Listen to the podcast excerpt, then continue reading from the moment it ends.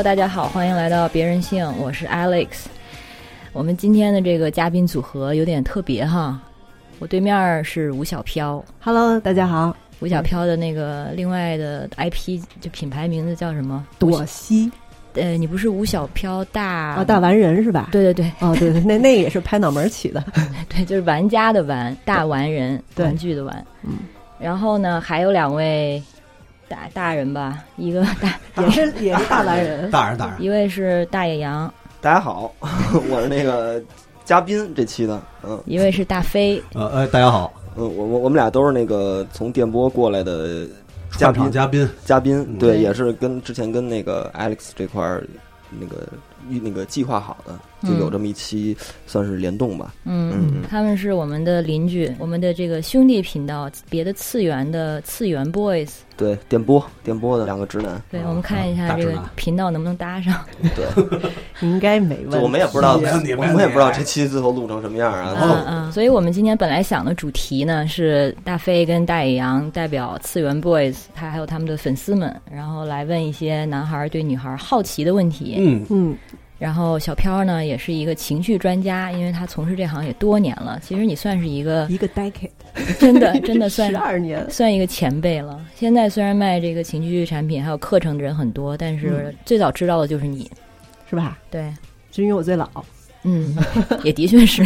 对，所以这个小飘在情绪方面还有情感方面也是有一些心得。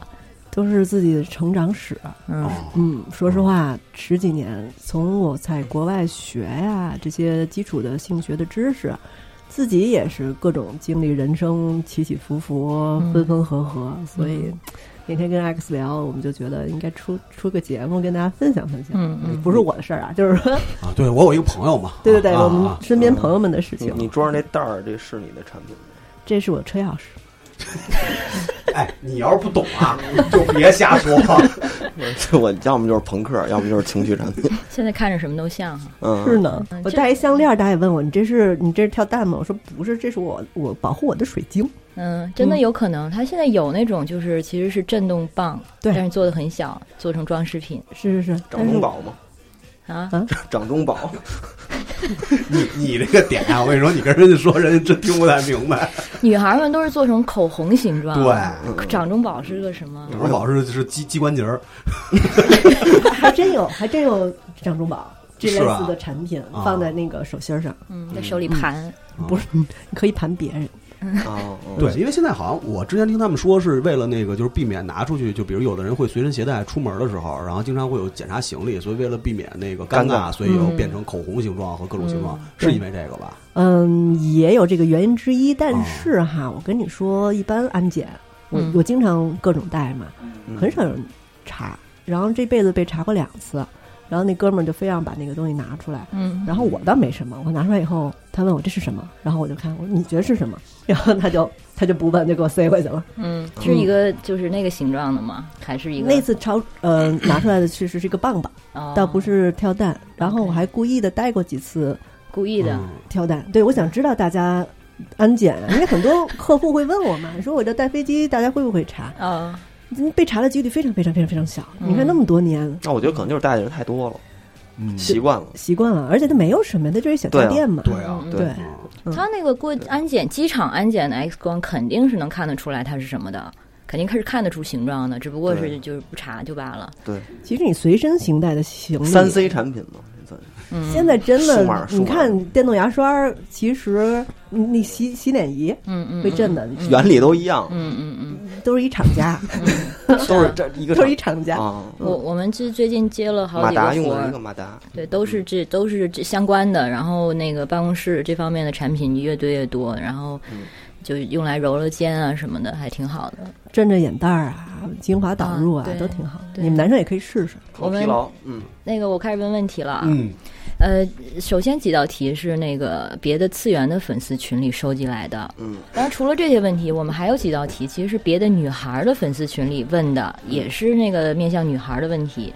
那我们就先从男孩这边开始吧。嗯好呀，第一个问题就特别有哲学的深度，嗯他他问：当一个女孩累吗？问号。对啊、这问题我先还是你先？你先吧。这这这我能解就我能那个先那个，就我也想，也不是我也想吧，但是我就就这问题，我也想说，就是就是这个，因为我认为很累，嗯就是我自己认为啊嗯会很累，就是就就不说其他层面，就是说整个这个包括生理周期啊，包括就感觉他们要挂的那种配件儿特多，就是、嗯你知道吧，就是要买一堆东西才能让他们活下去。嗯啊，你是从哦，明白了，反正就这是是这个这个层面上，我就觉得就这这就挺累的了。嗯，你觉得问的人是这意思吗？我不知道，我可可能是更更深层的，我们这都比较反制。我们说这个，我第一个也是想到的这个，而且你说累嘛？当人也是挺累的，所以他问的是，可能是相比于男孩来说，会会不会更累？嗯，就是保养，让他维修状态非常好，嗯确实比男生要花心思，嗯配件儿忒多了。嗯，尤其是对于我们如果回到我这边的一个专项啊，就是愉悦感这块来说的话，嗯它确实特别复杂。嗯嗯，一堆按钮，A B C D 还有这些钮，得且找一找，不像男生从小就可以跟自己身体比较熟识。那在这一块儿，我觉得女生是需要花更多的时间去探索，在这个点上是比较累的。但是这是乐于的吗？就是你们乐于干这件事儿吗？就比如说，就是比如说保养啊，或者是呃那个挂身体探索。买一堆配件儿，就是就比如说生理期，或者反正我就感觉要买一大堆东西，就是生活的很多细节都是消费一个东西，然后去这个是管管我这块儿的，这是护理我这块儿的，然后嗯。就是这个东西是你们乐于的，还是说是就是跟社会层面，比如觉得女生应该是这样的？我明白他那意思，嗯就是我觉得他跟你说的俩是俩事儿。嗯你说的那是身体探索的那方面的对对一个愉悦感，从心情上的一个，他说的是物理层面的。嗯就是他问的这个，其实就是特简单的一个，就是直男都要问的问题，就是女孩化妆和保养这个事儿，到底是为自己还是为别人？好多还真是化妆跟就是那个护理皮肤啊，就之类的，就是这种东西就特别多，嗯就是好多组合、各种牌子，就是这种东西。就女生爱美，你就觉得女生天天往自己脸上捣鼓那些东西，早上起来，我不是觉得她爱美不爱美这件事儿，我就觉得她这个他们是乐于这样干，的是吧？就是你你，我觉得我护理哦皮肤或者什么，就这这件事儿本身是我是喜欢干的，我真的不喜欢。或者说是抛开社会上的这些偏见，就是对女生的这种需要化妆、需要精致、需要这个以外，那女生如果没有这些东西了，那女生还干这些事儿吗？嗯，我肯定不干。我现在就没干，嗯，哎，完了，我们两个这方面不是很好的代言人。我没关系，就是啊，就是护肤我还是护的，嗯，只是妆我懒得化。嗯嗯，但是我能理解，呃，女生确实有社会性化妆，有些姑娘她就是，嗯，觉得整个社会你化了妆才是一个精致的表现，啊，或者是她化了妆才是有吸引力的一个表现，或者对自己没有那么强的信心，这是一类人。但是我相信还有一类人，他就是我画给自己看，我画完以后就觉得倍儿精神，满血复活。嗯，这类人还挺少的。就就算是这样的女孩儿，我觉得她有的时候也分不太清自己是在给自己画还是在给别人画。我们之前也有那个好像是相对论上聊过这个，我觉得那个一个非常粗暴的标准就是你不是为了美而画，那你可能是为自己画的。如果你画了这个，哦别人觉得不好看，但是你自己就是自己心里快乐那可能是为自己画女孩儿里头是不是有一个玩妆的概念呀、啊。就是我今儿画一这个，嗯。然后就觉得巨好玩儿这妆，然后明儿我画一那个，但是她可能我知道我自己本身我这个脸最适合什么样的妆，她自己心里有数啊，就是我该涂什么粉，该涂什么眼影，这个我自己有一套自己的最好看的，我肯定是这个最好看，但是我今天就不画这个，嗯。我今天我画一个什么巨丧的，或者嗯。明儿画一个巨巨狠的，就是是不是有女孩有这个心理吧？有这个就是自己画，对。自己玩自己高兴了吧？那如果我是拿嗯闺房里这件事儿来打个比方啊，嗯。就是原来我们老老讨论，就是女生到底穿什么样的性感内衣比较合适。然后我调调查了好多男生，大家都很实在，都特特别好，就是说其实不用穿什么 折不，穿最好，对吧？不穿就无所谓的无。所谓。然后这调研做完以后，我说妈这哇凉哇凉。但是，嗯，嗯，但是还有一点就是，女生自己要选择，我不管是妆容、化妆也好，还是情趣内衣也好，她是给自己选。就是我穿上以后，我像穿上战袍一样，嗯哎，我来我来感觉了，嗯我我拥有我现在这这一身衣服和我的这个气场，嗯这样呢，这个东西才是你的，就好像嗯。妆容是一样的。我化完这妆，我就觉得老娘今天是带着就是上战场出去嗯工作也好，去去嗯。玩儿也好，嗯。那种气势就起来了。是的，是的。我觉得很多女孩儿啊，可能还是这种呃出征前给自己鼓劲儿的那种对对对，服饰，而不是完全是取悦嗯，对方。有取悦对方的这个因素，但是取悦对方跟自己自我也是分不开的嘛。比如说去约个会的话，可能我现在的状态是反而会选择自己最舒服的状态。这个舒服的状态每个人就不一样，有的人可能觉得我化了一个自己最惯用的妆我才舒服，那对我来说可能就是不怎么化我舒服。那就是我现在是觉得你作为最舒服的状态，你才最有自信。嗯，但是有的人呢，就是可能是他要打扮成某一个状态，他才最有自信。嗯，对，所以关键还是在这个自信上面。对有的姑娘就像你说的，她的战袍就是那样的，然后她就要蹬着高跟鞋，然后穿的呃 A 字裙或者什么，她才有自信，那也很很 OK。只要说这个自信是说他觉得这个东西放在自己身上是给自己的提升，而不是说他去判断 OK 我今天去见面的对象他可能会喜欢什么样子，嗯。那我打扮成什么样子，那这是挺好的了。对，嗯哦呃，这其实我觉得跟男孩买球鞋穿出来觉得自己倍儿帅，其实是一个道理吧。嗯只不过那个变成装了，嗯、不是说 AJ 就是男生的口红，那不是，那对我们来说应该都跟这没什么太大关系。但是大多数就比如说就爱美嘛，我觉得谁都爱美嘛，对吧？嗯就爱美也不是为给给别人看嘛。但是从这个层面上来讲，就是我刚才听听你们说的这个形容的这个状态，就是从这个层面上来讲，我理解反正是有点累，嗯哦嗯因为男的其实绝大多数男孩啊，就是精致男孩不说，精致男孩就是也很多嘛，现在身边越来越多，其实我觉得。主要是你说这话不太有他妈代表性。对，就是因为像我你拿这们都是皮凉鞋，真是 就是还是比较糙的那种，不太注意，顶多也就是每天出门要洗澡，然后呢，就是要把自己收拾稍微收拾的干净点，别有异味儿，别别招人烦，就是这个是要注意的，其他的都不太。这还挺有代表性的呀嗯，，就不太会想其他的东西，嗯就是也不太会去像像女孩儿似的，要要要有一个，嗯呃，就是要要让自己有自信的那种状态的那种东西。嗯，但你有没有一个什么瘾呢？就是说一样东西是你觉得对它的这个美感的要求，你非常的具体，比如说像像贼贼，那贼贼他对自己的那个外形就嗯嗯，很有审美啊有啊。规划的。他是有有有计划性的，对你也是啊，子江也是啊，他还好，啊，我是看似没有计划，但是也是的是有有规划。没错会你脸我是我我尽量做到不那么刻意。嗯，他肯定是这样的，嗯就是看起来没什么想法，但是其实对自己的形象要求是很很很具体的，不能说很高吧。对对对对，更多的我觉得他这个累，我觉得更多的还不光是穿衣打扮对。跟护理自己，我觉得还是在社会上这个，嗯。包括在职场上，包括家庭，家庭里头这些男女的这个所谓的偏见跟嗯。对女性的一些过高的或者是那种要求之类的吧，就嗯。枷枷锁女性身上的枷锁。我都还没敢往这边走，你都已经去那儿了。但是这个确实是有啊，就是啊。在你在那个职场里头，就是有，但是好现在对职现在职场是不是对女性还挺好的呀？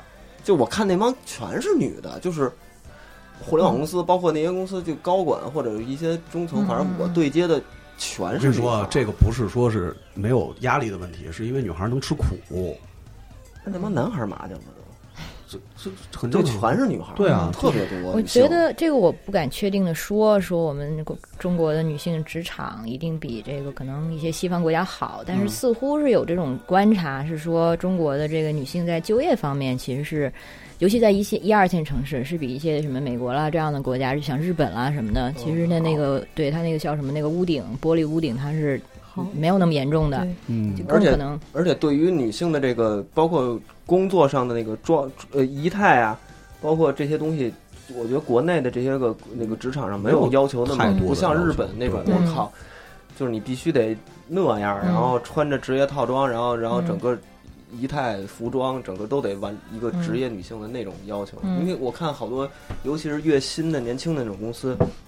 那女女孩穿的也就随随便便穿，就就穿一特休闲的衣服就来了，嗯对对，也很多。其实说到这个啊，当然不不能否认是中国现在在东亚肯定是 东亚最强，东亚重灾，主要东东亚之前太他妈嗯那什么了，就是在这个日本、韩国比起来的话，肯定是强不少。但是那个，我就前几天我们粉丝群里有一个女孩还在说，我们公司规定，她是在一个教育机构，说公司规定呢，女孩女孩的这个穿衣标准是不能穿 T 恤，然后那个帽衫不行，然后蓝色牛仔裤不行，然后就是剩下就是我能比较理解的，就是短裙啦或者吊带儿啦。嗯，哦，还有一条是不能穿运动鞋，然后男孩儿就两条，就是吊带背心和短裤。嗯，然后他有一天穿了类似运动鞋的，然后去了还被点名批评，然后他就问我们说：“这是歧视吗？”嗯，想想这个，我觉得这首先这个标准的确是非常没道理。是没什么道理的。这是老板的问题。对啊，嗯就这老板可能看了什么看了什么机机场的成功学那种什么企业要怎么管那种破烂玩意儿，然后自己脑子里脑海形成的一个规矩啊。嗯，但是也是说明说这种差别还是存在的还是。存在的。嗯，可能也是看这个公司的性质吧。像我们这儿的话，肯定不会怎么样。但是如果是一般的公司，或者是换一些脑脑脑子有点儿这个什么的嗯老板，对，可能还是会觉得，就是性别它应该是仪态的一部分，女嗯女女员工就应该如何如何。虽然可能还没有到日本那种规定女员工穿高跟鞋这种这种阶段。嗯好多女孩儿也是因为这个，包括婚恋那个什么，就是这种在家庭中的地位，嗯反正就这整个这一套，反正挺累的。要又还得又又又说女的必须得那个什么养养儿育女什么的，就这事儿就你担了什么的。你们二位是打算要孩子的吗？嗯，我我起码现在不想要。嗯未来吧啊嗯，但是现在没有这考虑嗯，啊。那未来大概是什么时候呢嗯其？实没太想好。这个就是，比如说，对于一个三十出头的女女孩来说，说未来，她其实，她这个可见年份就是可见的了。虽然这样说很残酷，虽然现在科技在进步，四十岁是在以后再生也可以，嗯，但是它就有一个，最佳时期是吧？对它有一个那个非常客观的一个因素放在那儿。啊，嗨，那个我不要孩子的考虑，其实就现在现阶段不要孩子的考虑，其实跟那个小孩本身没什么太大关系，是其他问题，社会环境对大环对对对大环境问题，所以就不太那什么，因为对，啊，跟跟普，因为我还是喜欢孩子的，就跟那个没什么太大关系。而且这个其实就是就是另外一个女孩会很累的那么一个问题，就是累不累怎么个事儿。就是好多在家庭里边，只一旦生了孩子之后，呃，一般妻子这个角色啊，就是从女孩变成妻子这个角色、母亲这个角色以后，她会变得更累，因为绝大多数父亲不会说像说的那么好听，嗯去照顾孩子或者怎么怎么样。喝酒去了，啊，喝酒吹牛去了。嗯 就是嗯，我我我读那温尼科特的那个书，嗯是心理学家嘛，专门研究那个儿童嗯呃母婴关系的。他就说，嗯，妈妈就是由女人变成妈妈前三年，妈妈的任务是好好照顾孩子，嗯那嗯爸爸的任务是好好照顾妈妈。嗯这样呢，前前前几年就是孩子的心理成长和陪伴安全感那些会比较足。嗯但中国呢，爸爸们就也孩子也没照顾，老婆他也没照顾好，嗯，老婆还得照顾他。呃，对嗯，就可能就显得女生比较累。但是我身边也有这种爸爸，就是他好好照顾老婆，嗯然后老婆好好照顾孩子。嗯嗯，我觉得还是可能是知识面儿普及的嗯，欠缺。就就是跟传统的这个性文化还有价值观肯定关系很大喽。嗯嗯，男孩子成长过程中也没有特别的被灌输说这种所谓平等意识，跟嗯就是说整体上啊，嗯那到了这个什么有了孩子的时候，可能还是会欠缺这方面的主动性，会觉得说这个东西，而且本来生孩子这件事情离男性他就是有距离的。有一句话就是说，母亲是怀上孩子的那一刻就觉得自己是母亲了，她能，因为她是感觉得到的，她是在她身体里，男的得生下来以后，对，得生下来，而且抱了她，嗯。然后或者是甚至开始跟她有互动了，觉得这个这个生物它叫爹能跟我交流，嗯。对，那个时候才有当爹的那个意识。嗯，所以就是对他来说，这个东西它本来就是，其实是你不努力去融入它的话，你就会觉得跟他有距离。那又没有这个特别努力的这个动力的话，那可能就就就这样呗，也没身边可能也缺少良好的这个榜样。对，我觉得可能不是缺呃，当然有动机，这是一点哈。嗯嗯，主要是他不知道还有这么个路径。嗯嗯嗯以前那时候跟朋友讨论，就觉得特别中国特别应该有一些父母学校，嗯，就是在你打算生宝宝之前，两口子先看看嗯，儿童发展那心理的一个成长过程，而且或者想养养条狗看看，不不不不真的真的呃，OK，可以试试的。这个东西就是我不想要孩子的原因。其实太他妈累，其实没那么复杂，只不过很多未知让我们觉得怎么那么复杂呀，那么恐怖。因为你想干好多事儿，这就全给你耽误了。啊，这倒是。嗯所以我们四个不生的在这边 告诉大家，没那么难。啊就就是因为那，因因为我想干好多别的事儿，你知道吗？就对这个就把你真的你什么都干不了，但是我跟你说啊太累了。这个是是因为咱们身边，包括咱们接触的人是一类人，所以你会觉得耽误很多嗯人。是嗯你明白吗？嗯就是咱们这一类人，嗯就是就是二位不说啊，就是嗯最起码我们身边这些人，就是怪阿来，你看就这些人有几个像正常人，对吧？就是最起码我们身边正经结婚生子，对，就最起码我们身边的这些正常朋友就没有就没有几个是那种能正常理解刚才小飘说的那些东西的嗯，啊，他他他不太能想象，或者说真的这个东西到这儿的时候没有办法能去正确处理这个问题。那那我们也作为媒体或者其他的听众，大家知道有其他的那种学习路径的话，嗯。其实要孩子没那么复杂，也没那么恐怖。就像嗯亲密关系，对啊，来找我们的粉丝，很多人说啊，那个谈个恋爱太可怕了，我还不如就自己呢，我现在自己也挺好的，嗯。巴拉巴拉。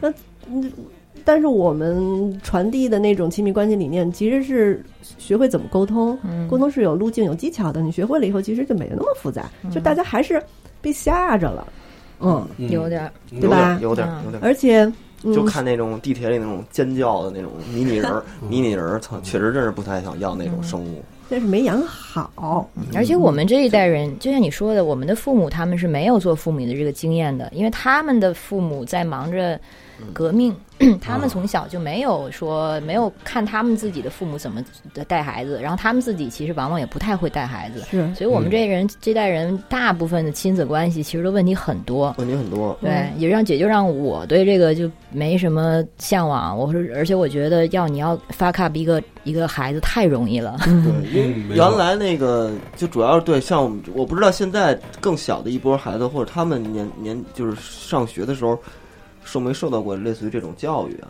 但是像我，反正我小时候就没有这种，包括身边满眼看的那个学生家长，就是那当爸的全那样，就胡来的，就是，然后就是说孩子喝吧，对对，然后就跟家里头也跟自己老婆也不沟通，然后呢，嗯根本没有任何的，你就感觉真是俩人就就是凑合过呢，嗯就是完全就是凑合过呢。然后呢，你就感觉我你这样，就是你你看的家庭就都好多都都是这样，无论他是无论他是所谓的知识分子家庭，还是所谓的贫民阶层，嗯，都差不多，你知道吧？知识分子家庭他也有知识分子家庭那种凑合过的形式，就是俩人也感觉也没什么 交流，然后平民家庭就可能加一大老婆这么一个、一个选项。结果就是女孩儿想我不想活成我妈那样，男孩子想我不想活成我爸那样，对，就感觉俩人都在一起都特煎熬，就在困在那个屋子里头都特别煎熬，就这种嗯挺，这我小时候看挺多的，就是觉得不太妙这种这种活。可能我接触的人群都是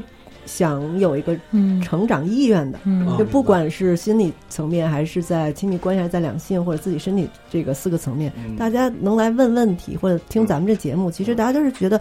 我还真的想知道还有什么样的可能性。我知道，我知道我从小到大现在是什么样的路径，嗯。但但是当他看到别人的活法以后，他就哦还能这样啊，嗯，那你的。生活的自由度不就扩宽了很多？对对，嗯。而且这个世界上真心没有完美的父母。咱们刚才说半天那，肯定，就是肯定的不要追求当完美的父母，嗯，就是当足够好的父母就 OK 了。嗯真的，我觉得其实我们有这种自知，知道说养孩子多难，其实已经比大部分父母要好了。总比那噼里啪啦乱生，生完以后我问你生孩子的理由是什么？很多人说我的 D N D N A 要延续下去，或者是我要投资。传宗不是接代，我，我跟你说，我还真挺羡慕这样的呢。嗯，什么都不想，就不想，挺好。就是咱们就是想太多了，你知道吧然后这这个问题其实就是责任我。刚才说的嘛，就是不想的造成的结果，就是让这些想了的人看到一个坏的结果。嗯，但是不想的人无所谓。但是身边也有好就是想的人生的孩子，我就发现他们虽说嗯锅碗瓢盆那些现实层面确实挺辛苦的哈，但人家也开心，因为嗯跟孩子那种互动跟咱们伴侣之间互动还不一样，就好像咱跟我目前还没养孩子，我跟动物的互动，啊因为我在小猫互动，我觉得哎，那那跟伴侣是完全不一样的一个模式嘛。我听过的最动人的一句话，就是我的朋友他生了孩子之后，然后他说他跟孩子成长的过程，觉得其实是自己重新过了一遍童年。哦，哦，孩子能疗愈我们，嗯。只要我们有一些知识，主动去学习一些正确的知识啊，只要我们带着觉察，别别把自己那一些恐惧、焦虑给孩子，其实孩子是一个特别纯然的一个小天使，嗯他没有那么多对于爱呀、呃恨呐、嗯喜好的那些，嗯就是评评判或者偏见，就是我们从孩子身上能学到嗯，到底什么是大爱。嗯大爱说的有点大，但是确实是孩子没有评判的。妈妈，你对我再不好，你也是我妈，我还爱你，对不对？嗯那咱们呢，看着这个人就开始脑子里说，哎，这人怎么这么那样嗯的？嗯嗯嗯其实养孩子是一个好事儿，你能从他身上学习很多，同时你给他让让他来看看这个世界。嗯嗯嗯明白。就是怕他来看看这个。我现在我怕的就是我怕也是看这个，我看的够不够的了，让他接着看。哎呦，一想这事儿，他看完了以后，他孩子还得看，而且到什么时候是个头儿啊？而而且而且这对都看了嘛，然后又能又能怎样？对啊看完了都发愁。嗯，主要是主然后要一家子在那愁，哎呦，对，而且还有就是，哎，这个就我最后说一个，就还有就是软肋嘛，就是就这种就是。嗯就是我好不容易我一人活到现在吧，嗯。你甭管怎么着，但是感觉现在有很多事情可以自己去解决，可以去不那么低三下四的，或者是什么类似于这样，就是好不容易给自己武装的还不比较好一点儿，嗯。但是生了一孩子以后完蛋，就是我操，嗯。一点小破事儿就求爷爷告奶奶，就给人家这那这那学区房，哎呦，就是你你凭空给自己弄了一堆软肋，就是你所有人都能拿住你，你知道吗？嗯。就所有的这个管你要钱。然后要么就你得嗯给人赔笑脸，我干嘛？我图什么呀？我这个嗯就是好，我好不容易到现在，我觉得我能相对自由的决定我自己的人生，嗯，我就我这是我自己个人自私的想法啊，这我个也我也是这样不。值得推广，但是这是我自己内心的想法。对，我觉得就是过得太毒了，嗯，嗯，就真的是我觉得我就是需要过得太毒，对，我不需要能干扰我的东西。嗯，当然对，不鼓励。这不呃，我我是说读读是咱们自己现在的一个状态没问题，嗯但是你刚才说的什么学区房、孩子那些东西，其实跟孩子无关，是跟是我们自己的焦虑是跟。我对，就是我自己个人自私的想法，不是自私，就是你会有一个每个人都会有这种现实焦虑，这这很正常，这不自私。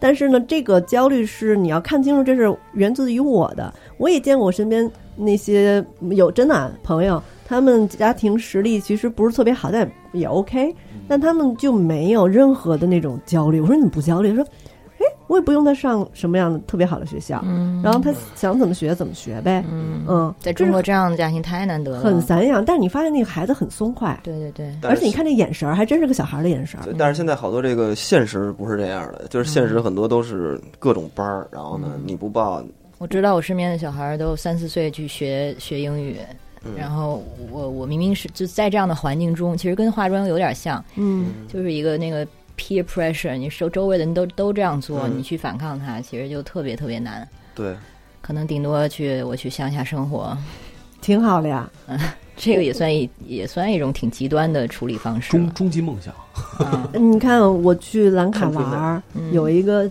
青岛姑娘，就是嫁到了兰卡。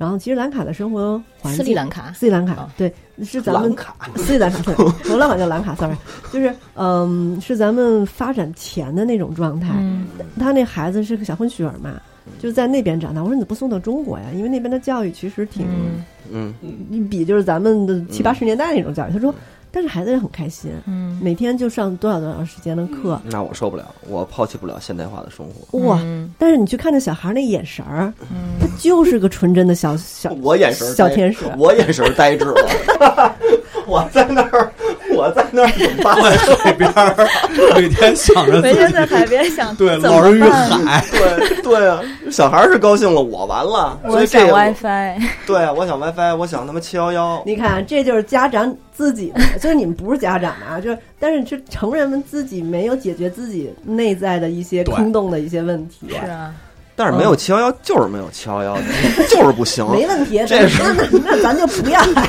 没关系。不是，我跟你说啊，这个其实就是把这话咱给兜过来，兜过来话题上啊，就是女孩累不累？其实你这么发展下来，也不光女孩累，对男的也挺累的，真挺累的。在刚刚创业的时候的我，当时我就觉得，嗯、中国的那时候啊，嗯幼稚一些，就是觉得中国的男生特别不负责任，然后女生特别累，然后那个，嗯，男的就什么都不管，然后只只想自己爽。后来等我到了一五年吧，五年，我天每个月就做线下课，跟女生面对面的交流，攒了那么长时间，我突然这个观念就被掰过来了。因为有些女生超级懒，嗯没错，她对于自己，你说哎呦这些知识，我觉得男朋友学会就行了，跟我没，就是我不用学。嗯然后呢，他说什么？你你说点什么？他们说，哎，让他们去学，让他们去做，就是他们会把整个自己的生活状态、身体愉悦状态，嗯然后依赖的所有东西都扔在男孩身边。嗯然后当时有一波男生，我们那时候会做一些呃线线下的讨论嘛。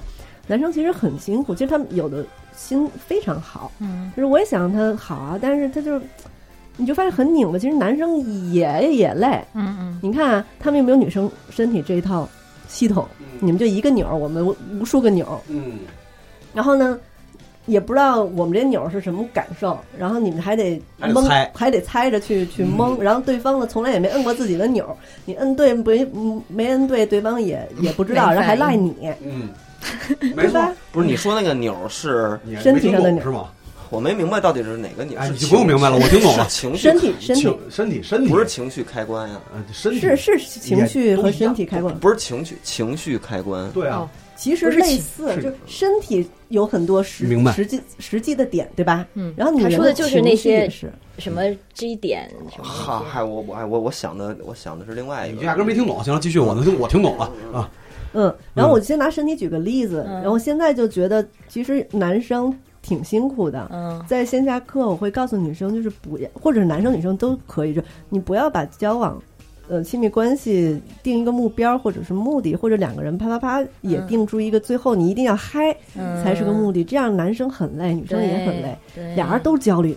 因为找我很多的人上来就给自己贴标签，说飘儿，我觉得我性冷淡，哎，嗯我觉得我冷淡，我有病，嗯。哎呦，说这话人太多，嗯你知道吗？我当时就很吃惊，我说你们干嘛上来就给自己贴一个这么重的标签？其实都没病，因为贴了一个标签就可以合理化自己的呃 一些行为表表不行表现。对，嗯如果表现欠缺，那可能就是因为有一些病态的解释。给自己贴一个性无性无能的标签。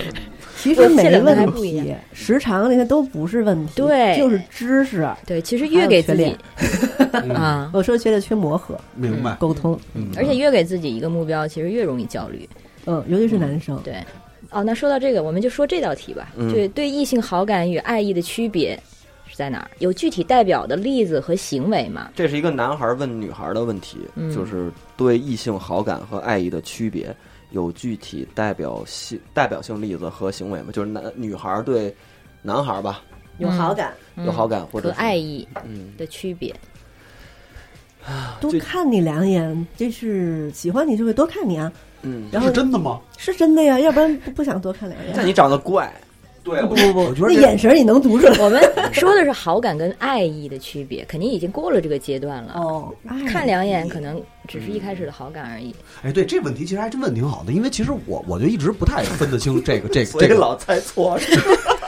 这个女生可能也分不太清，是吧都分不清。对吧？啊因为就是我有一朋友啊，这真是我有一朋友，没事儿，他那会儿就是只要女孩多看他两眼，他就觉得人看上他了，嗯，脑子里就过画了，就过画了，过一辈子了。嗯嗯嗯，生孩子什么，孙子叫什么啊？对，一块儿家发愁，哎呀，这怎么办呀？啊，就真有真有这种情况，所以我觉得这个问题问的还真挺好的。就是这种东西，它它是有区别的吧？应该肯定有区别。嗯爱意，我觉得这个其实是一条鸿沟，好感跟爱意之间其实真的是一条鸿沟。是吗？我以前觉得是跨不过去的，就是如果说是你有好感的那类男生，嗯，你就注定是后天日日久生情，我是不相信的。那我也不信。对，我觉得顶多是好感、好感、好感、好感，一直是好感，顶然后到很多的好感，但是到不了爱。嗯，但是后来发现也并不是，就是被现实现实教育了，所以它是可以变，就是变质，嗯。不是它可以升华。质变，对，它可以升华到爱的。但是这真的是得看人，嗯。反正对我来说，过了那一点，他其实就是就是让让他过了那一点的，就是某一个阶段的厮守，以及那段时间情感上的依赖。就是你在经历一个比较，比如说比较相对困难的一个人生时期的时候，这个人他就在你身边，然后那个时候可能感情其实是比较容易被激化的，然后从呃细水长流型的好感质变了，对升华了。对，成了。但是这种这种在困难时期，就是这种吊桥的这种行为，它会是就你说的吊桥理论，对啊，就它这种质变真的是嗯质变了吗嗯，但是其实一切的感情，它都不一定是能持久的呀。爱情它也啊不一定是这这个我承认。那很多人都弄不清楚自己什么是爱，就什么是好感，就是很多人嗯自己他都晕晕乎着呢。嗯，我觉得其实最简单的一个标准就是，你对着这个人，你能不能说出我爱你？能说得出口吗？啊，随现在便说我现在这个我满大街说，我对呀、跟谁都说我爱你，我想跟你过一辈子，我 对嗯约炮前很多都这对啊。何必呢？真的是，哎，这我说不出来。我觉得我咱们自己可能说，就是但但有能说出来的人，嗯，我我身边有啊那对他们来说，可能这区别也不是很重要啊。就是因为他弄不清，你说他骗人吗？其实他那个当下就觉得自己就是爱，嗯，然后咂摸两片味儿，我觉得嗯嗯嗯，嗯不太对，嗯 对嗯自己醒过闷儿来了，或者是爱上别人了。哎，嗯嗯嗯对所以啊 OK，嗯那其实自己倒没什么关系，主要是容易害人。如果分不清的话，嗯，对，而且我觉得就是提这问题，这哥们儿啊，这应该就是我们群里边提的，这哥们儿他应该是觉得他就不太好判断这女孩到底对不对他，是不是对他有意思。嗯我觉得是这样的，嗯是异性对他的，对，啊就是他应该是这种，就是他不太好判断，就是从男孩的角度来说，其实并不太能判断说这个女孩对他的好感到底是真的还是就是到底是哪种。而且我觉得他所谓这个好感，可能就是觉得就是普通朋友稍微好一点的好朋友。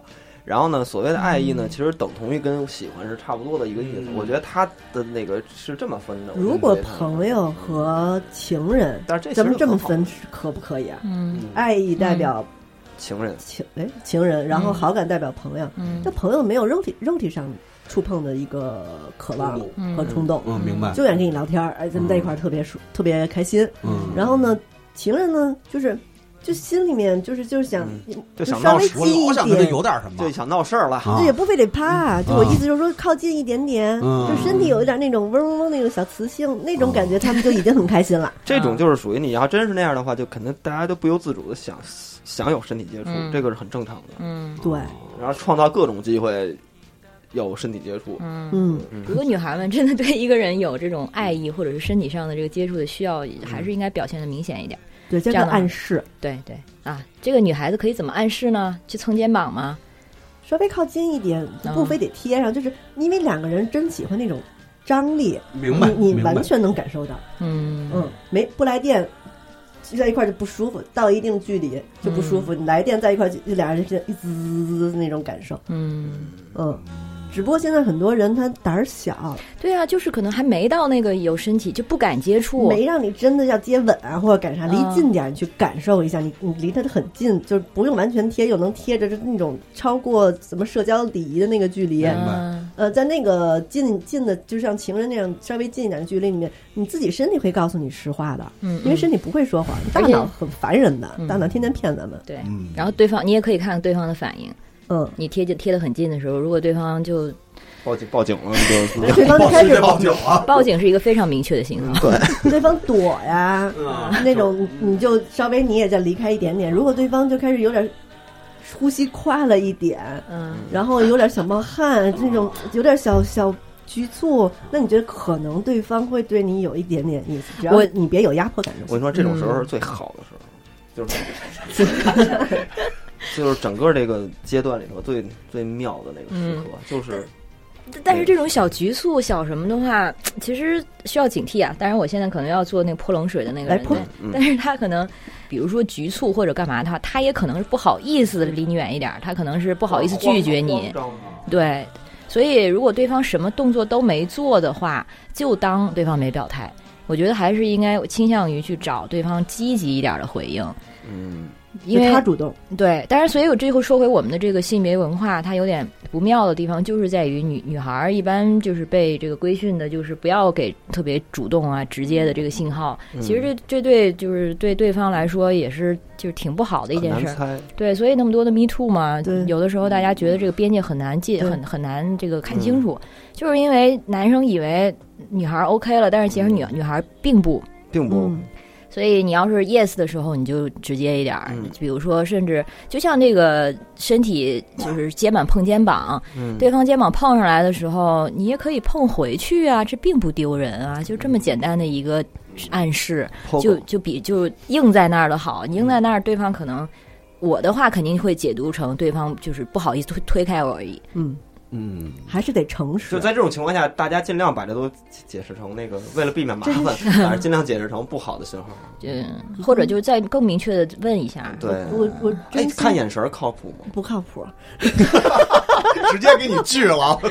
像因为 Alex 说那种情况，你就无法分辨靠眼神，除非我是主动的，嗯我拿眼神递给你。啊，我就直接就就就瞟你就了秋波明白了啊。是，就我有意思，就是说这个就秋波是不一样，那那个是秋波不行啊，秋波肯定不行。怎么样算秋波呢？我也不知道什么叫秋波。真真秋波，你就能读出来里面的滋滋滋。真不是，啊因为就是反正我们俩最起码就是你们俩还能秋波不不是就是通过我们俩就是长时间接触，因为就我不知道他，反正就是我来说吧，我从小到大，嗯，我从来没有主动的认为哪个女孩喜欢我，嗯就我从来不会这么认为，我嗯就没有过这种想法，就是就不管是什么秋波也好，或者是刚才阿来或者说你们说的那种什么就各种信号，我从来没主动过认为我也有的时候我也看不太出来，就是就是我不是看，我就不看，就是我没主动认为他会喜欢，嗯除非他跟我说，那你们有主动的向对方求播过吗？那太多了。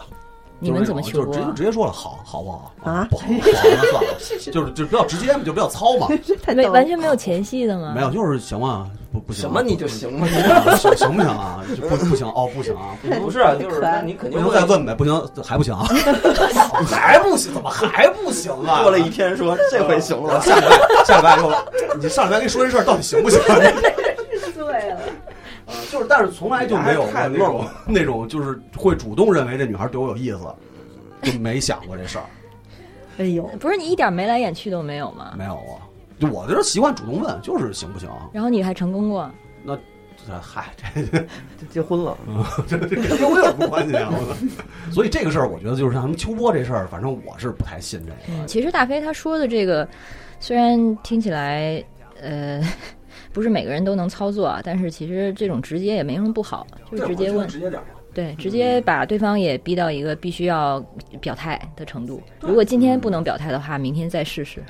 对啊因为我学生时期直接过，就失败了，所以后来就不太敢直接了。这个还是得看人吧，有的人可能就真的是可以用这套，有的人就真的不太行。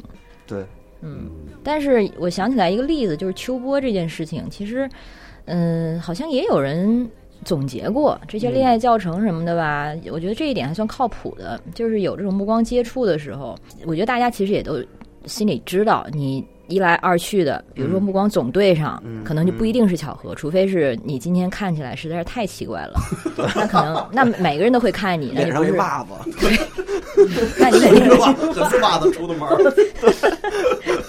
但是如果只是这个人，他可能呃一会儿就碰上，然后而且这个长度也很重要，就是嗯。目光交交接的长度，对，两秒其实是很长的时间，出事儿了。哦。嗯，啊，两秒还长吗？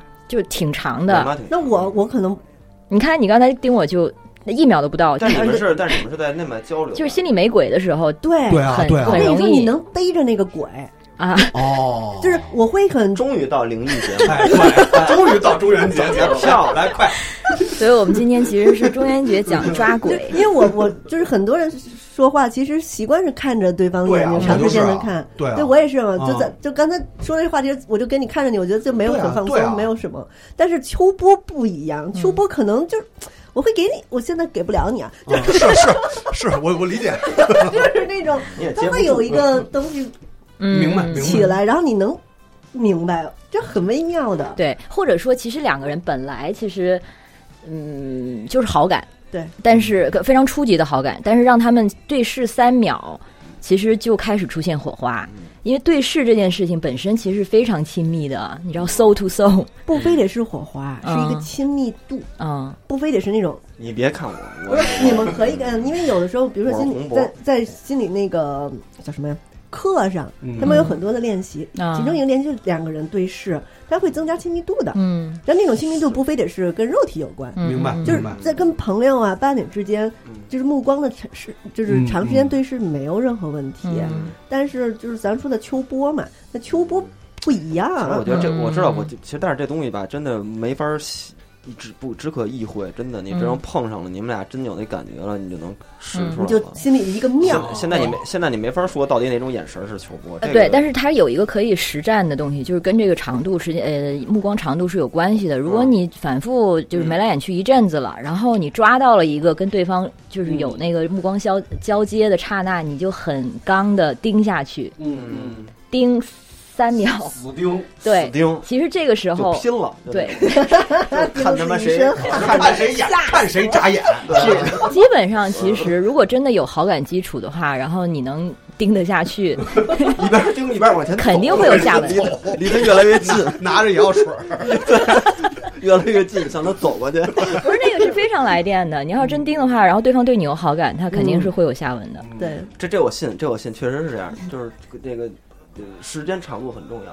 啊，我觉得这 Alex 给了一个相对来说能稍微量化一点儿的那个那个东西，就是这个一来二去，包括这个几秒钟啊，就可以稍微做一个参考。我觉得他说的这个量化，我就又想说点啥，就是咱们一直在拿大脑试图去找一些规则，嗯去去形容感受，就是理性是咱们的左脑负责理性，嗯、比如说工作啊、时长安排啊、学习啊，巴拉巴拉。然后呢，跟艺术相关的、音乐相关的、感受相关的，尤其是爱情，这些都是咱的右脑。那右脑的感受，它无法用左脑真正的给它描绘出来。那我们要学会什么呀？就是你看这个人的时候，你身体的感觉是发热还是发冷？我觉得也可以是个目标吧。啊就是你看着他的时候会很舒服，觉得暖暖的，取决于那可能就是一个爱的感受。如果你看着对方的，我操，哎呦，是这种感觉，你就知道，嗯，盯错了。嗯，这可能也能解释你的那个吊桥理论。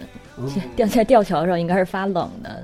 对，嗯，我们试着先拿左脑去跟大家阐明一下，但大家回家也可以练练，就是你身体上的感受，因为在亲密关系里面，我们教了很多都是让大家打开感知觉，你不能拿大脑对大脑去谈恋爱，明白。这很难。嗯，嗯，甚至大脑不上线，其实可能更好。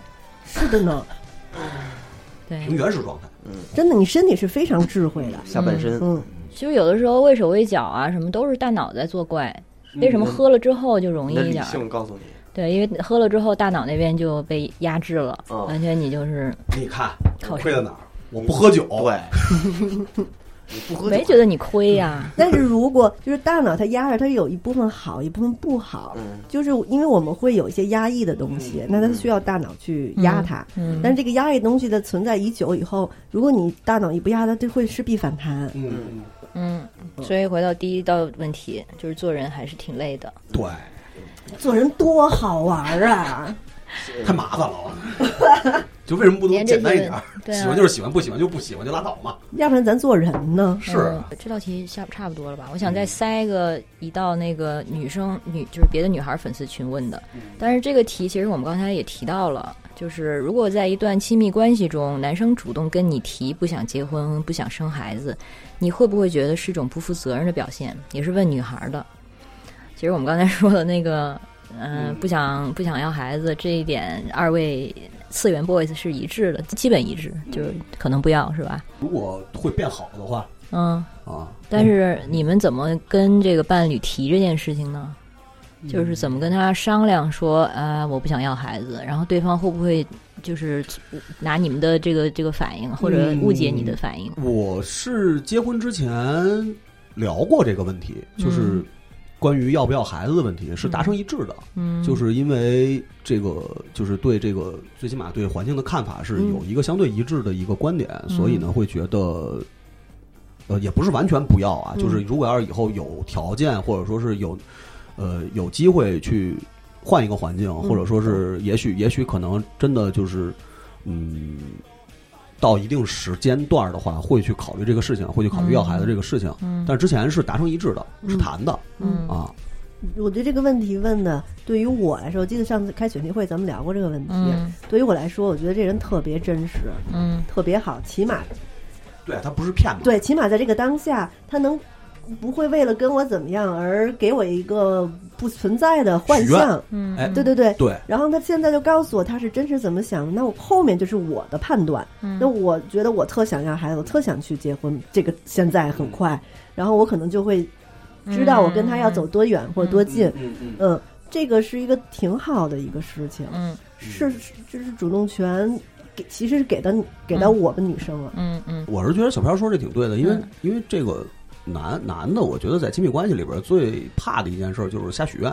对啊，哦就云山雾罩的，什么都许，以后我给你买房，以后我给你买车啊，男生怕生孩子。这个不是不是怕，就是这个是不对的。OK OK，对，就是你你如果要是想维持一个正常亲密关系，你要是不想维持，你就想操你约一炮，或者是你就是、嗯那你瞎说去也就无所谓了。约一炮说给你买房也够，哎，哎有有真有那那不错，真有，那这男的不错，啊这就说不错一说，就是就是约一炮，然后给人买房，不是就是那种人家是真的不是说没给你买，就胡说八道那种啊，就是为了为了为了达成一种目的，然后哦，就骗子骗哦，那骗子有好多是这种，他不说实话。嗯嗯但是你说要亲密关系，你想维持亲密关系的话，其实我觉得正常成年人来说的话，应该就是谈嘛，对。对吧？而且很多时候，我每个人都有一个困惑或者迷茫、没想明白的期嘛。比如说你现在就是你这个当下很真实，你就不想要孩子，嗯然后那我知道了以后，我们就慢慢去去看时机，等时机到了的话，可能咱们再聊。你可能还不想要孩子，嗯或者是你那个嗯当下因为我老觉得这永远都是当下的事儿，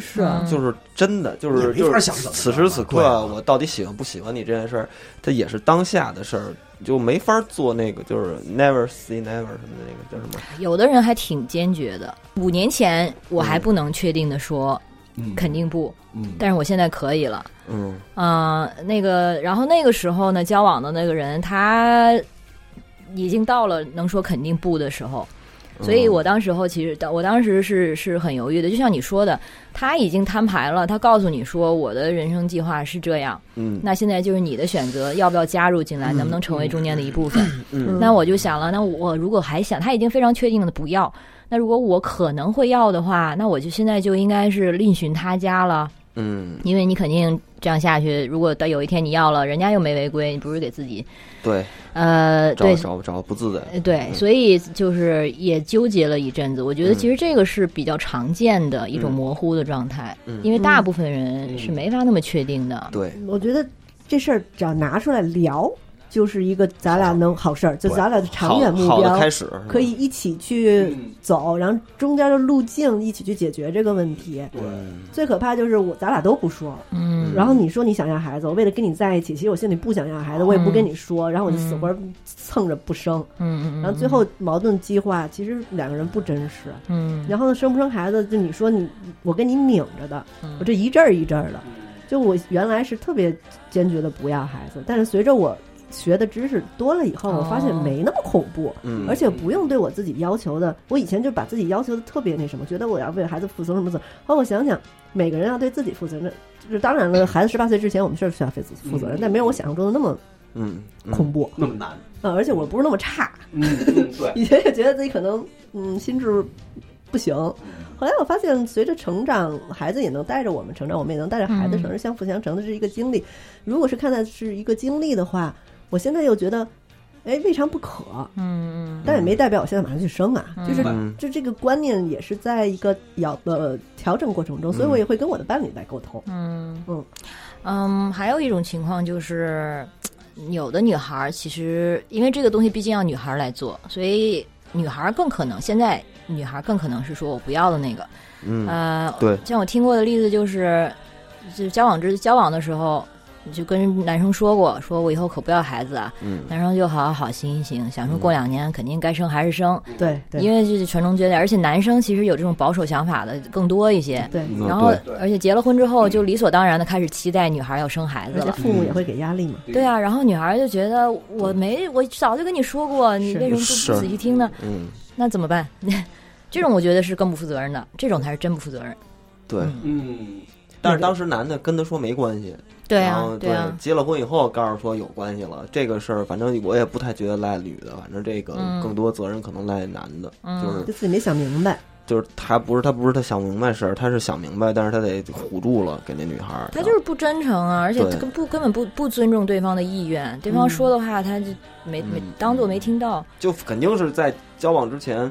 正式交往之前，把这个事儿摊开了说是最好的，然后嗯。那个随时的 update 自己的那个想法，嗯实际上，如果你真的想要了，你就说呗，然后呢不行就聊呗，然后呢嗯说聊不成那就实在不行，要不你妥协，就是你你就那就不要了，你就那个嗯。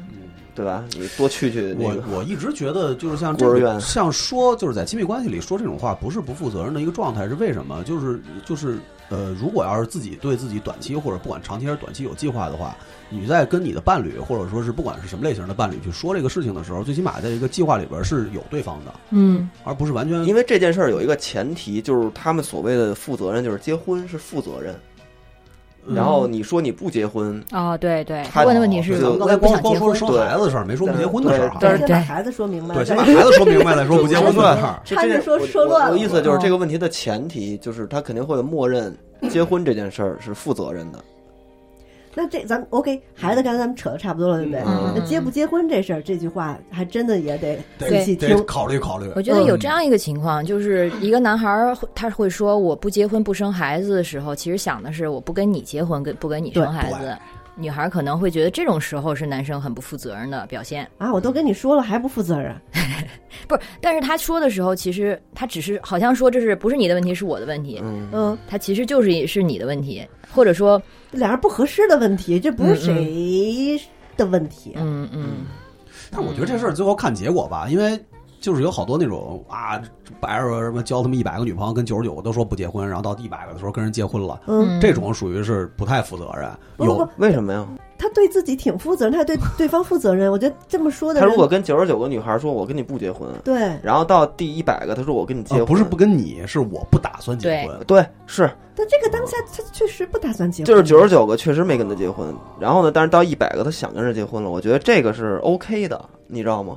就是他跟那前九十九个也没、也啊明白他也没骗那九十九个，这样是负责任的，就好像我拿我小时候，这十几年前刚开始谈恋爱，然后呢，对方明确跟我表示，他说他现在就是想，就是处在一个他刚从关系出来，他说他不想定性，就是别说结婚了，他都不想要一个稳定的伴侣关系。嗯然后他说你挺好的，但是我不想办理关系，如果是那种 casual 的，嗯嗯，他是 OK，但是他就觉得我是一个很认真的人，嗯所以他这么跟我说完以后，当时我觉得这人太那什么了。嗯嗯为什么我有这种评判？就是因为我想得了，得不到我生气，我把火撒在人身上。嗯但是现在我长大了，我现在想想，人家对我其实挺负责的。嗯 像我那种傻小孩儿，如果真的跟他 casual，，我当时觉得 casual 也没问题啊。嗯，我脑子里蹦着可能是开着开着就可以怎么样。嗯其实人家知道我们俩不合适，但是像女生一般一投入，整个心就进去了，那其实把我会折腾的更惨。明白。嗯，而且而且本身所谓结婚这件事儿，它未必就是一个负责任的体现，对对，就是不结婚，嗯，咱们那个好好过日子也 OK 好好过日子也是 OK 的，嗯。但是这个就是取决于你对于这个关系，我觉得就是你能到哪哪个程度，就是说你觉得 OK，结婚，我觉得这才是我最终想要的嗯。目的，或者是呃维持这个情侣关系到一辈子。这个我也能接受，或者是离，或者是可以随时结束，嗯，这这个也是我能接受一个度，嗯或者是什么什么或者你有其他对 open relationship 两，两个人多聊聊。如果我觉得这男孩这么说的话，可能一部分，要不然他是对于婚姻恐惧。如果是恐惧，咱那咱探讨一下或者怎么样。如果呢，他就是我对我真的不喜欢你，嗯。我对婚姻不恐惧，那你也就知道，OK，那我就走吧。嗯。对，嗯，如果你是恐惧，那我们一块儿试着往前走一走，看看能否或者他就是觉得不需要婚姻嘛，不需要。我们可以用其他的形式的这个亲密关系，什么注册个情侣啊，什么就是同伴啊，同伴侣关关系，对，反正都是注册个伴侣关系是在哪儿注册？呃，中国反正不行，就是那种同居伴侣关系，我想民政局民政局可能不批。注册一个 啊。开放关系，那有些人就不喜欢婚姻那个仪式，对啊，嗯。然后他，但是我有我有一朋友，真是朋友啊，是是是，嗯，然后他他就是挺大岁数，他不想结婚，嗯。然后他跟他女朋友说了很多年，他们在一起也很久了，但他真的就是不想结婚。最后女朋友说：“那那咱俩老了，医院签个字儿嗯，怎么弄啊？”嗯，然后最后以这个角度，现在可以注册呀，那个现在是现在，啊以前前一就是以前。然后最后那男孩是因为这个关系才去嗯办了那个婚姻哦，嗯，就是每个人诉求点特别不一样。其实女孩对于那个证，结婚证他不在意，要不然俩人不可能在一起生活十几年嗯。不结婚。对，嗯，但是同对。对他俩也没，就是结不结婚对他来说没毛关系，俩人好着呢。对。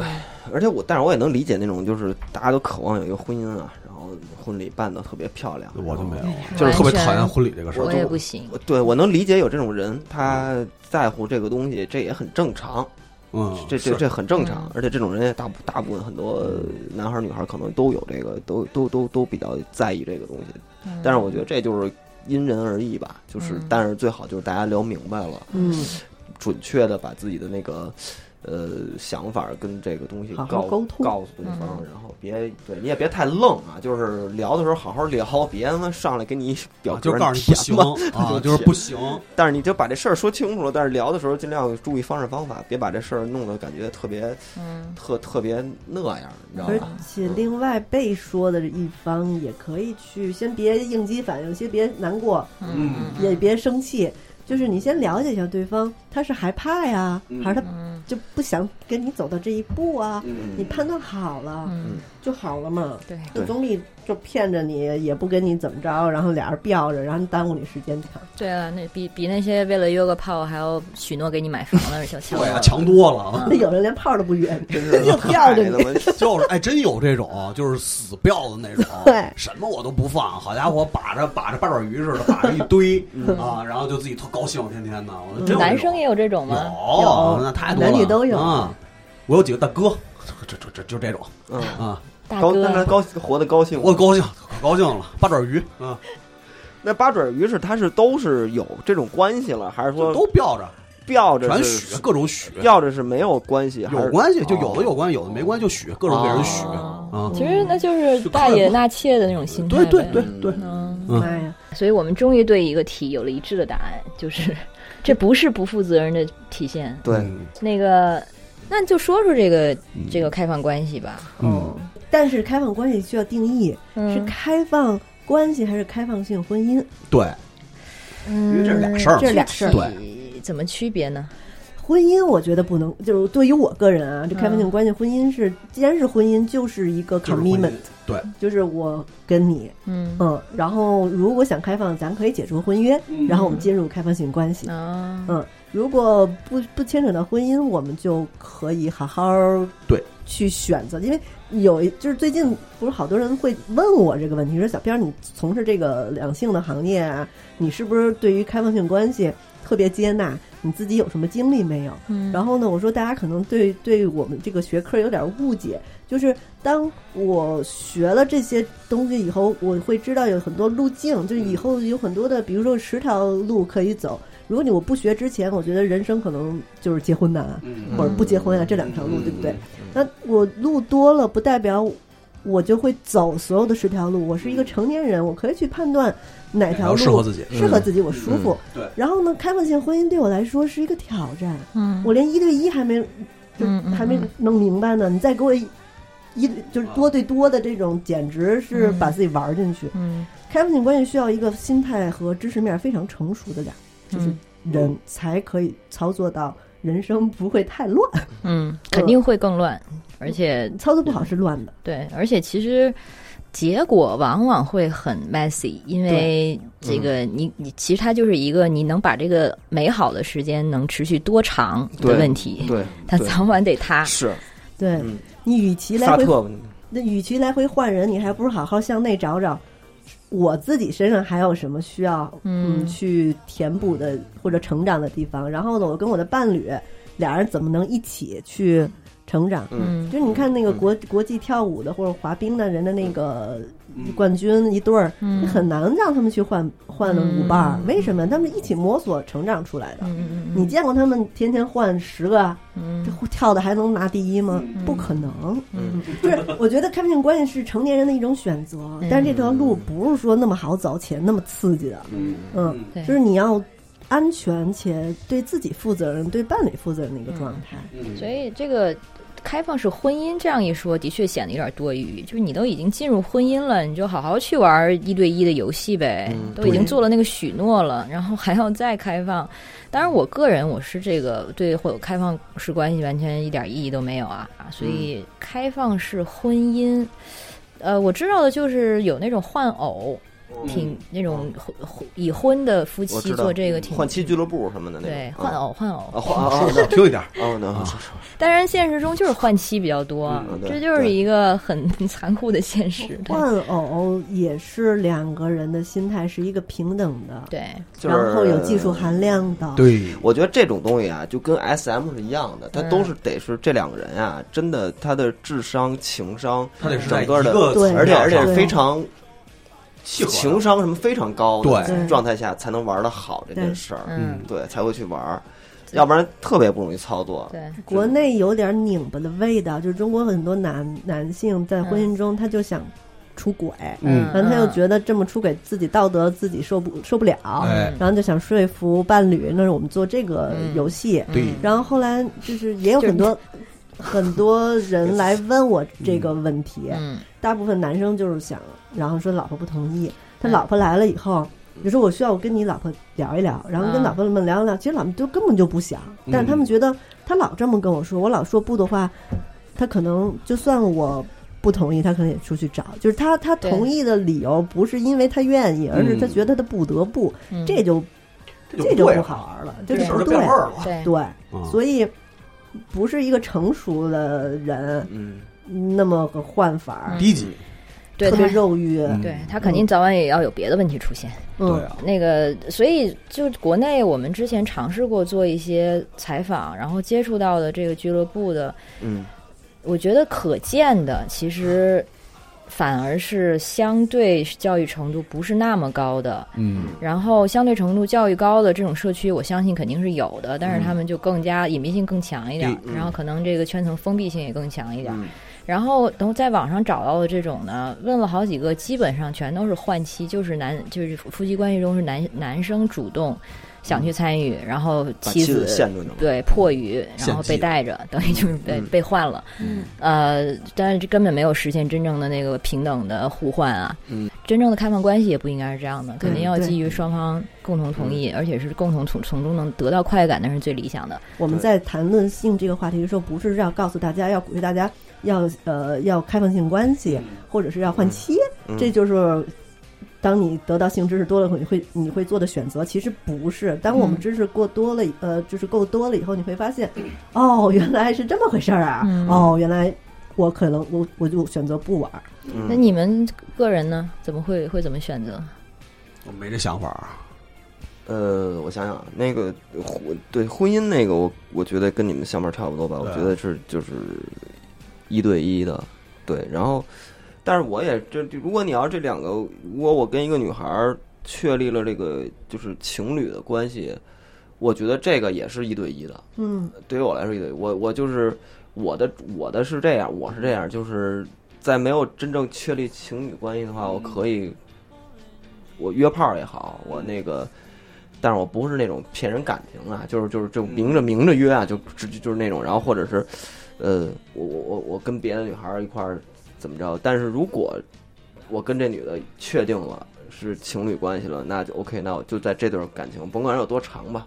就这段感情内，我肯定是一对一的。嗯我我我自己，我肯定接受不了开放开放性关系，因为这件事儿呢，我觉得我肯定会有这个，嗯就最后这件事儿肯定会变得特别难受。嗯对，然后这是我自己作为一个男的，我就会觉得这个你觉得你处理不了这问题？我处理不了这个问题，嗯，对，然后我也接受不了那个这个这个整个这个这种这种关系。对啊那如果你特别特别特别喜欢这个女孩然后她也特别喜欢你，但是她就是说，我还有另外一个喜欢的人，嗯我能不能同时跟她进行关系那我就不能跟他成为情侣关系。？OK，嗯，嗯，这是我的啊，这是我自己的那个那个那个。嗯但我我我我我支持，就是你你们真的都大家都从心底认同这种这种行为跟这种模式，那你们自己就玩玩高兴了，或者是玩到最后不高兴了，这也是你们自己的事儿。我我就是理解支持，但是我不我嗯我不这么去干。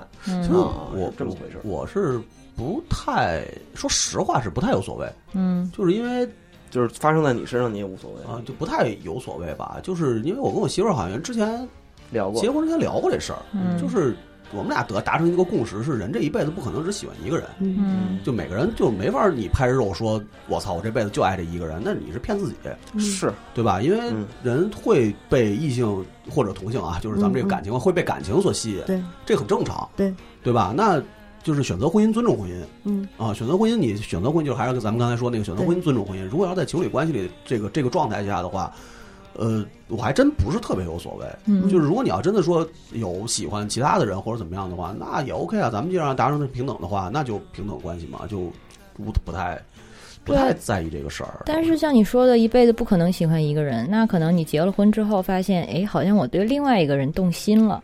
这个事情其实是看怎么处理这个问题，嗯就是因为我对另外一个人动心，跟我要跟另外一个人，我要把这个家庭解散，再跟他解成立另外一个家庭，嗯。这是对啊，所以开放关系就解决了这个问题，就是你不用解散现有的家庭，也可以也可以去探索这个新的兴趣。嗯，那可能我觉得是，就是在我这儿看来，可能是两个事儿。这个，嗯。我觉得被感情所吸引，然后去追逐感情这个事儿是大家都会去做的，嗯。而且无法控制。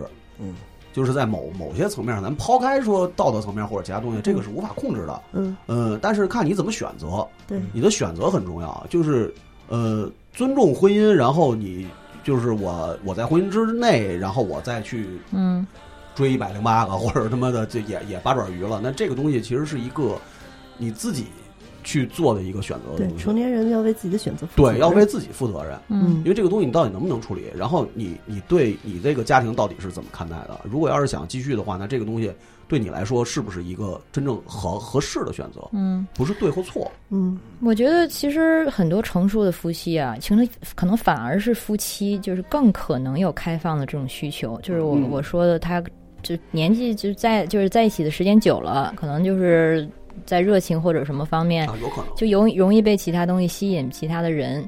那其实对有有些夫妻来说，因为他们对彼此感情基础非常的信相信，嗯所以反倒是觉得 OK，我们彼此放松一下，就给对方放个假。嗯其实就跟你工作一样，就要有周末的吧。那我们的夫妻关系这个周末也放一个假，嗯我们就先暂时解除解除对彼此的这个契约，然后去 对有也就是有这个风险。你要承担这个风险。对，所以这个还是你自己的选择，但是其实这个从逻辑上是说得通的，嗯因为如果你相信对方的忠诚度，或者你有这个信心，觉得我不会被替代，就算我跟对方或或许要达到一个共存的状态，但是我没法被替代，嗯那可能这个人就会选择，那你就放这个假，然后去、嗯去什么一下。嗯其实有的时候，这个对本来的婚姻和原始的这个亲密关系是一种正向的刺激，嗯它让就是因为这两婚姻这个关系里面，两个人如果各自都更开心了，那这个关系就会更好。嗯，如果一个人一直是有压抑的话，其实反倒会影响到关系质量。对，对我觉得刚才说的特别好，就两个人他存在一个真实的沟通，嗯这沟通没有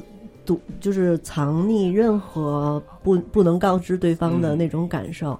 那这么沟通下来的结果，大家就可以去对。往那个目标去尝试，而且有可能真的就是有一个百分之五十的风险，嗯。它，就就就解散了。嗯。那我你们也是认的，因为都是两个人成年人知道平等情况下就做这个决定。嗯。就是呃，开放性关系，我有一朋友，他那时候嗯跟我分享，他他们就是嗯规则特别重要。嗯。嗯嗯。他说我们嗯、觉得人那时候他们两个四十多，嗯。嗯在一起了。嗯，就他们之前都谈过很多嗯。恋爱，然后四十多在一起以后，他们就说嗯、人性啊，就是你很难去不对别人有一个心动的感觉，嗯。嗯，但不代表我不爱嗯。你，嗯，明白。嗯。，然后他们呢就是。主要是如果一块出去喜欢谁，他们还会聊，哎，嗯，这个人好好有意思啊，好，他们是一对同性伴侣嘛？对，啊，嗯。嗯，他们就觉得这个人好有意思，然后他们制作规定就是我们可以一起嗯。去跟那个人聊天，然后可以去接吻，因为对于他们来说，接吻比真正的肉身在那嗯。啪嗯。更有那种化学，就是嗯。他人心需要的那种感受嗯。明白。嗯，所以呢，他们就规则就定的非常完善，就你发现他们就拆不散，嗯嗯，没有人能拆散，嗯嗯，嗯，啊，跟我一对朋友的关系特别像。你们怎么这么多朋友的故事？嗯，朋友多嘛，对，朋友就朋友多嘛。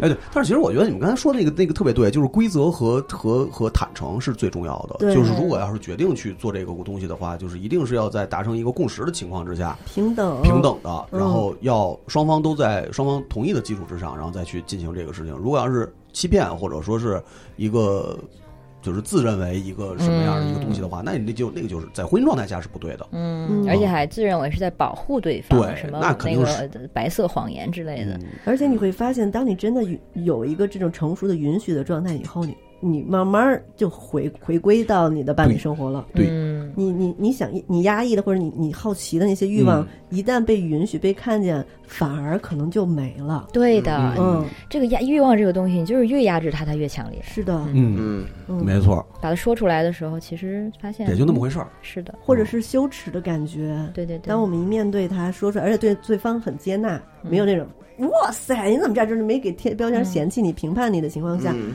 伴侣关系会非常亲密，而且我相信伴侣关系，为什么我现在觉得一对一的特别好玩？你会发现一对一的关系，你有很多这种细节嗯。跟接吻似的，嗯。就处理关系状态，就跟就你接吻得到的那种亲密感是相通的。嗯，嗯，我觉得我们今天就是撒了一堆狗粮，因为粉丝群应该 人家很多想问的，就是年轻年年轻男孩女孩知道的这个交交友啊、亲密关系的问题，应该很多单身吧？单身就单身是好事儿对啊你从现在就开始知道未来的亲密关系是什么样的？是什么样是可以营造非常甜蜜的。你有一个这个路径，而不是说我非得要尝试开放性关系。对，嗯，然后呢，是给大家一个亲密关系或者是婚姻关系的一个信心。嗯，行，希望今天的老哥哥老姐姐们讲的对大家有帮助。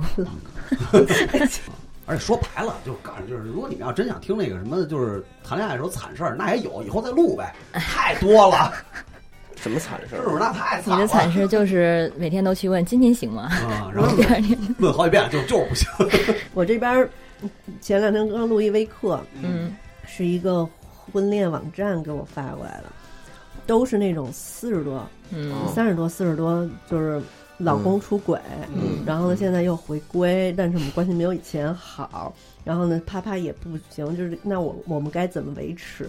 嗯，我就觉得怎么都是这种为什么要维持啊？啊，对吧？就这种为什么要维持，我都不明白。嗯就是他们给自己设了一大堆我我一定要维持的理由，但是那个东西就是你既然你已经决定它是一个不对的东西，那为什么要维持呢？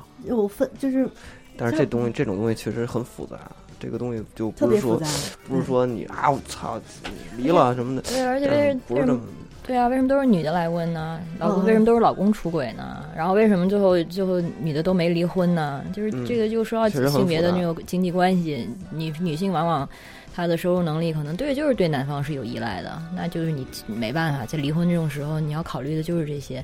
但是现在慢慢嗯女生觉醒就醒过来会好很多，醒过来不代表要离婚呐、或者是要要女权呀、嗯。我觉得女生醒过来，反而她能帮助两性伴侣关系会更、更平平衡。嗯，嗯。嗯，对啊，其实很多我觉得女权主义者是更是更好的女性伴侣，我没人没人 回应的。嗯，就像我相信是男就是女性主义者的男孩子，啊肯定是更好的伴侣，是一样的。因为你们如果说对女性主义有任何偏见的话，其实它最简单的就是男女平等。然后我心目中的就是很这个有这方面价值观的女性，她其实。她就是会在沟通中也会更去尊重对方，然后不会觉得有一些事情就是理所当然男生应该干的。对，我就觉比如说得这个是最好的。对，这个比如说帮我拿包啦，或者嗯比如说换灯泡，或者有虫子的话，一定要是他去弄。对他可能也怕虫子啊，这就不是一个很好的女性主义者平权这嗯个嗯平权思维的这个这个推广啊，其实我觉得是给男的减压呢，对呀、对对对，其实挺好的，真的。就你未必那，比如说像就这真蟑螂什么这种的，我操，我比你还怕呢，你是怕你跟贼贼，你们俩人见虫子就自杀了，怎！么办呀？那我不能装一男的 所，以你们应该拥抱女性主义啊！我就我不是我我支持男女平权嗯嗯，我支持，你看你都我抖了都。我真的支持。我觉得这件事儿对男的本身是有好处的，嗯就会说实话啊减掉很多压力。说实话，我对这事儿没什么太大概念。为什么？因为我身边关系关系，我身边关系特别好的女性朋友，全都是就是特别独立的女性，就嗯。在她们身上我没有。就是因为跟她们长期接触，包括身边的很多朋友，就是所以没有对这个平权或者什么，因为就是平等的，长期长久以来就是平等关嗯系，嗯，所以就没有什么太大的概念，嗯就是所谓的不过，嗯，很很就有有的时候看起来很强势的女孩，其实，在恋爱恋爱中，就是她受一些传统的观念的影响，她觉得在恋爱中她就需要做一个小女人，他在恋爱中是完全另外一个样子。我这有发言权，嗯，有好多 是你吗？不是我，哦，朋友咨询我，因为我身边朋友很多是外面看起来很强势，他自己也奇怪，他说为什么嗯我给人的印象就是一个很嗯独立，他确实工作那是都挺独立的，但是一谈恋爱就变成小公举。嗯啊，他不管他 date 男的女的，他都这样，所以我觉得跟性就是性别嗯没关系，就是一个人的心理状态、成长的一个成熟度，嗯他的没有安全感呀，他需要一个保护者的一个形象，他小时候缺失，嗯，然后他找女朋友，就算是女孩，他找个女朋友，他也是同样的要求，他不是说我到了女生了你就可以，他还是希望有一个能撑得住他、拖得住他心的那么一个人，嗯，对吧？可能不是小公举，是小孩子。小孩儿，就咱们每个人，嗯，每个人心目中其实都有一个内在的一个小孩儿的状态。对，亲密关系就是让这个小孩儿状态激活，然后慢慢的让他长大。嗯。啊说白了，嗯，哎哎，对，嗯，这个我特别我特别赞同，嗯。确实是因为好多男的，就是看着好像跟杀猪的似的，回家也是那种那样宝宝的啊，就那样的，那这样是好宝宝委屈，就是激发嘛，真实真实啊，就是有东西能让你激发出你这一面，不是挺好？这跟巨婴那个概念不一对不是样。啊嗯，不就是是每个人内内在心理状态有一个小孩儿的因为他他没防备啊，因为你像我在我妈关系面前肯定没防备啊，嗯，嗯，对吧嗯？那我对，所以你跟亲密伴侣才会撒娇嘛。对啊，那肯定是这样啊。嗯，嗯，就有些女孩她不允许男孩撒娇，我觉得这个就是对男孩有撒娇点太严，苛男孩了。对啊，男孩撒娇多可爱，嗯，洋洋洒洒，我天哪，哦，你见过吗？没见过，无法想象是吧？不可能让他见。您他是属于那种嘴硬的那种，所以这就是留给特定的人才能看到嘛。撒娇的方式不一样，就不是非得像女孩那种嗯哼哼蹭蹭那我明白了，那他撒娇的方式就是就是嘴硬示弱吧。啊，不嘴硬，就嘴特别硬。嘴硬还要撒娇，你嘴硬，哎可硬了，什么七七幺幺里醉一宿什么的，就这种。啊进去买瓶可乐，告诉我这玩意儿我就醉一宿，就是撒娇呢。明白了，明白了，我懂了，我懂了。哎，真是真的，我特别感谢这期节目，了解了我的朋友。我他妈跟我跟你撒娇，我也更好的了解了你们，就是还有你们对七幺幺的执念。爱七幺幺，这七幺幺是这个别的电波经常出现的一个话题，对便利店便利店情节嘛，对，经常被 Q。然后那个别的女孩其实也经常被 Q。嗯大家那个有兴趣的话，请去这个订阅别的电波，非常欢乐的一个陪伴性的节目。虽然聊的东西有大部分时间听不懂，但是还是觉得很好玩儿，反 制反制，并没有，并没有，就是 A C G 相关的是吧？呃，哎，流行文化吧，流行文化。这么算吧，就算大面上是流行文化的一个，我们主要探讨就是这些东西。嗯，嗯对对对。嗯。嗯。你推荐我们听哪集？呃，性转那期，有一期性转的，对，就是杨紫琼嗯。那期。呃，反正都行吧。反正我们那个里头有一些直男的思维跟直男四视角，可能老听别人性的这个，听可能会有一开始会不适应，但是你我们们几个男生一块儿在聊这些，对啊，就全是男的，全是男直男，我们的粉丝群现在还是有一些交集的，有一些交集我觉得，我觉得就是男女咱们这么碰着挺好玩儿的。嗯，那也特别谢谢小飘老师。谢谢你啊，那个别骂我。对对，大家有有如果对我们说的什么都不同意的话，就请去骂那个小飘老师。他的公众号是吴小飘大玩人，对，就是玩具的玩哈。嗯，呃，那个我们之后有机会可以再来聊聊。如果大家有这样的问题困惑，欢迎你留言给我们。如果觉得这个形式比较大家觉得不错的话，隔一段时间可以对，嗯，让我们找到了新的直男之光。嗯，然后没事儿给我们留言问问，就是大家对于两两就是男女互碰碰撞的这些话题感兴趣，都可以给别的女孩和别的电波对。留言哈。对对对嗯对，就是真的在有我们节目上特别直男的视角，还挺难得的。嗯，对，你们要是想问直男什么问题，其实也可以问我们，嗯，特直男，哎，对对，下一期而且很真诚。直疯了。对，直疯了，嗯，棍儿人，棍儿啊几个棍儿人出去都膝盖都不会弯的那种，板直板直，荷尔蒙块儿，对，荷尔蒙块儿，头都是一头发都是直的。荷尔蒙块儿。这话别说那么早，一辈子还很长我。试过，我我不不是我没试过对的人，不是我尝试过，就是直着下楼吗不是，我只尝试过，因为那会儿也因为有有一段时间，因为身边那个 LGBT 朋友比较多嘛，所以有一段时间老去 Destination 玩啊。然后呢，我问过就是朋友，为什么你们对我没有兴趣？嗯嗯就是你也挺受欢迎的呀不。不不，他们就是我在 Destination 的时候，很多人就对我完全没有兴趣。然后呢，但是他们都对我弟特别有兴趣。后来我就问我说为什么对我没有？是因为我长得不好看？他说不是，是因为我们的雷达搜不到你。啊啊，然后呢，我呢就对此表示怀疑。然后呢，于是呢，就是跟朋友我们也尝试过跟我的哥们儿，然后接吻。嗯，然后呢，后来发现对啊，嗯。就是发现没有任何感觉。就。跟你跟废话，一个你跟哥们儿接吻能就你你跟一个 gay 接吻，不是，就是哥们儿，我跟 gay 也亲过，就是没有任何感觉。你没亲对的人。啊，那就还是没碰上对的人呗，还是有机会的，还是有机机会是吧？那你也是这人生嘛，这条路，嗯但是反正就是当时也是尝试，然后后来发现可能确实不是。嗯嗯嗯，对，那也不用勉强。对对对，何必呢？就是谁都好奇，好奇，就是好奇。那会儿就是在那上就只有我没人理，为什么呀？我就看着他们，我就对，因为现在直男好多都已经被污名化了，我觉得嗯就是，他这后面都夹着挨字儿，你说这事儿，哎，我我们节目上尽量尽量不出现这个三个字放在一块儿用。是，就我就觉得这个就跟女权后面加一个那个字儿，直男后面加一那个字儿，嗯就我觉得这都是污名化的标签儿啊。是的，是的，对，直男也是嗯也也是正常的人。对，的确没想到大飞还去 Destination 过，而且做过这么努力，呃，这么主动的尝试。尝试了一下。这是好玩的人。哎，那你应该我觉得大飞很好玩。大飞，你应该去飞吧呀。去过，还有当时那个什么，哎，不说了，这都熟都都去过，我。们结束，慢慢聊。接着接着吧，成，拜拜。那个，那这期节目先到这儿，谢谢大家的参与，下期节目见，拜拜。拜拜。